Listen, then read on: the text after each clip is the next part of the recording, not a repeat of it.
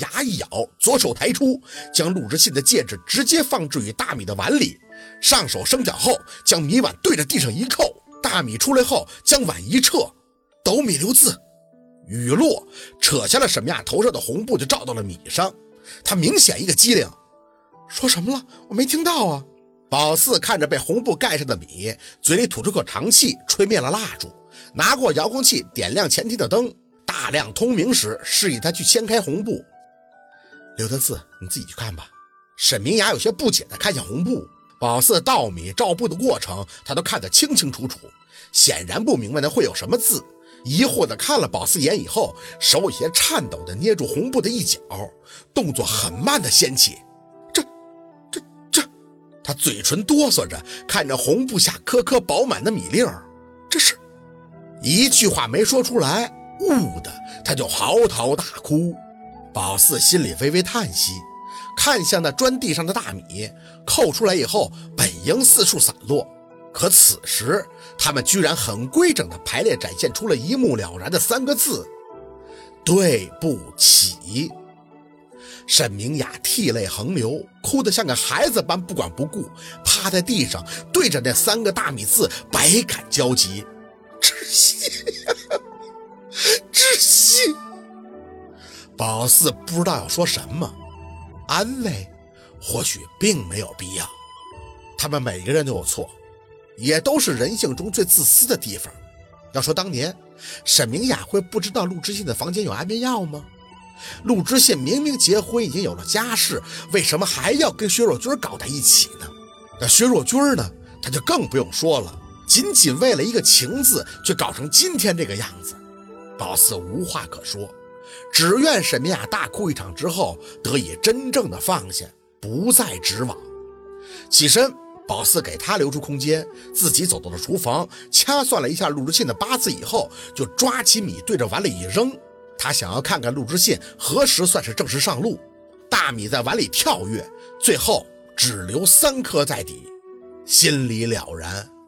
三年，沈明雅至少还能再活三年。只是这话。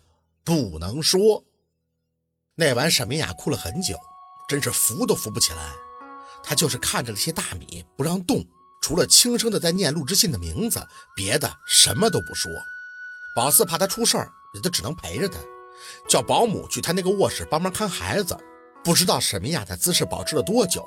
后来宝四是实在挺不住了，就坐在他身旁的蒲团上，低头就睡过去了，迷糊的自己也忘了怎么上的楼。醒来已经是上午了，确切的说是被两个孩子叫妈妈的声音给吵醒的。他这眼睛还闭着呢，就感觉两个小人在他身上爬来爬去，有朝他被子里钻的，还有朝他怀里钻的。宝四呢，故意不睁眼，然后一使劲进了被子里，伸手隔着两个小家伙，他们笑个不停。宝四也是心情大好，带着他们下楼，走到客厅，看到昨天晚上的东西已经收拾干净了，只看到了许叔，就有些疑惑。孩子奶奶呢？许叔看向宝四，啊，老夫人走了，走了。许叔点头，走上前递给宝四一封信，这是老夫人给你留下来的。宝四懵懂的接过，打开以后还挺长的。宝四，我坐最早的一班飞机回去了，谢谢你。知信的这三个字，我以为我这辈子都看不到了。你我带回去了，孩子先留下来陪你，这也是陆二的意思。秋天的时候，我再叫人来接他们。你一个人带孩子也会很辛苦的，等陆二病好了，孩子你们再自己带。对了，替我谢谢你父亲，他的药很有用。夏文东说过你腿的事情，我昨晚看到了。谢谢你为陆二的付出，这件事儿我们暂时还得瞒着陆二，你自己注意身体，辛苦你了。宝四反复的看了好几遍，这些话沈明雅肯定是觉得当他面说不出来吧，所以才写了这封信。宝四，老夫人说什么了？宝四摇摇头，没说什么。收起信，看着客厅里又玩上了的孩子们，轻轻的笑了笑。还好，他们能陪自己一段时间了。妈妈，兔兔。宝四笑着点头，一手扯住一个，走，妈妈带你们去看兔子。日子开始过得欢腾，有了两个小家伙的生活也变得有些鸡飞狗跳。睡懒觉这三个字基本上从宝四的生活里消失了。他们睡得早，起得更早，起来就得找他玩。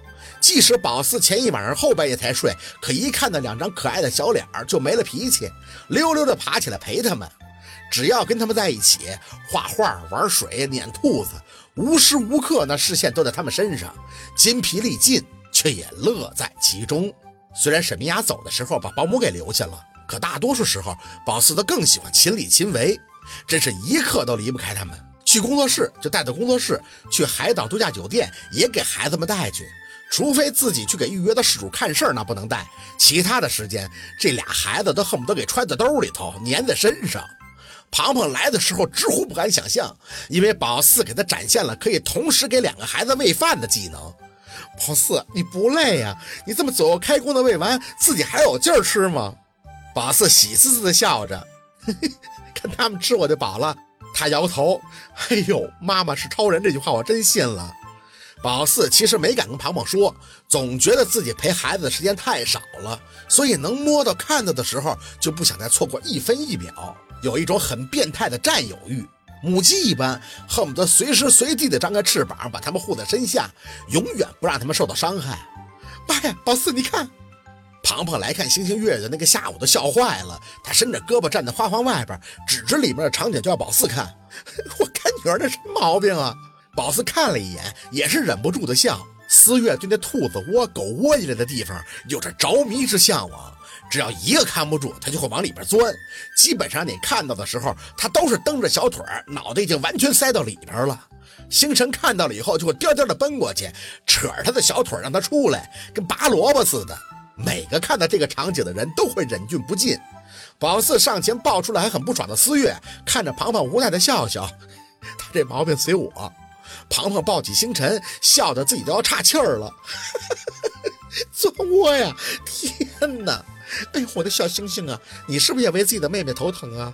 星辰搂着庞庞的脖子就是笑，嘴里也叫着妈妈妈妈。两个孩子都不怕生，谁抱和谁亲。要不是说话还不太行，那小嘴儿也得挺甜的。庞庞一听叫自己妈的就美的不行，对着星星的脸就亲。哎呦，宝四，这孩子给我吧，我帮你养。那可不行，我直起抱抱。庞庞笑着摇头。宝四，你只有带孩子的时候，我才感觉你像个妈妈。宝四笑了一声，等你有孩子就知道了，这是本能。两个孩子搅和的不光是宝四自己的生活，还有若文和那明月的。他们一听孩子来了，当天坐火车从老家赶来了，那激动的真是抱出去不撒开。宝四想亲亲一会儿都不让。宝四，你去忙你的，孩子我们管，你忙你的，你忙你的啊。好，今天的故事就到这里，感谢您的收听。喜欢听白好故事更加精彩。